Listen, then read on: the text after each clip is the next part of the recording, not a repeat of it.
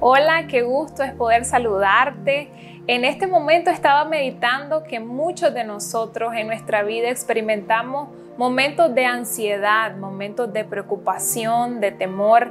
Y hay una palabra que quiero compartirte acerca de cuál es el remedio para la ansiedad, la preocupación, el temor.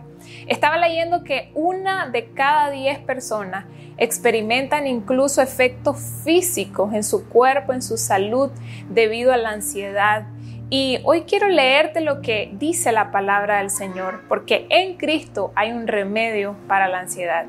Y en primera de Pedro 1.7 dice, echando toda vuestra ansiedad sobre Él, porque Él tiene cuidado de vosotros.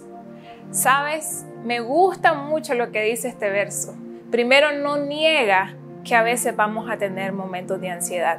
No dice, no tengan ansiedad sino que dice, cuando la tengan, échenla, deposítenla en Dios, porque Él tiene cuidado de ustedes. Lo primero que tenemos que entender es ir al lugar correcto.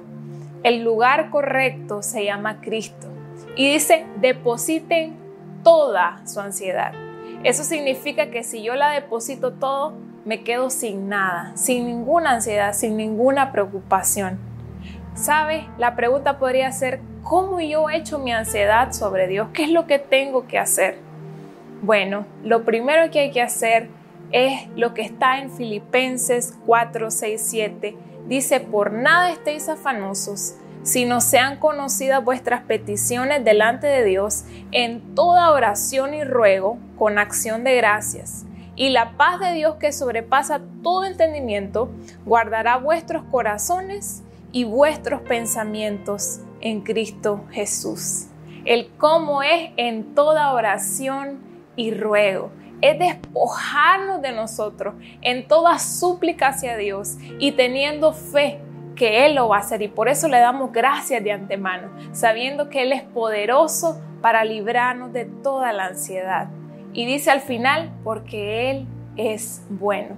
Yo te quiero decir algo, eres importante para Dios. Eres especial para Él y Él tiene cuidado de ti. Cada vez que tengas una ansiedad, ora al Señor, pídele a Él y con fe cree que Él es poderoso para librarte de cualquiera de tus temores. Que Dios te bendiga.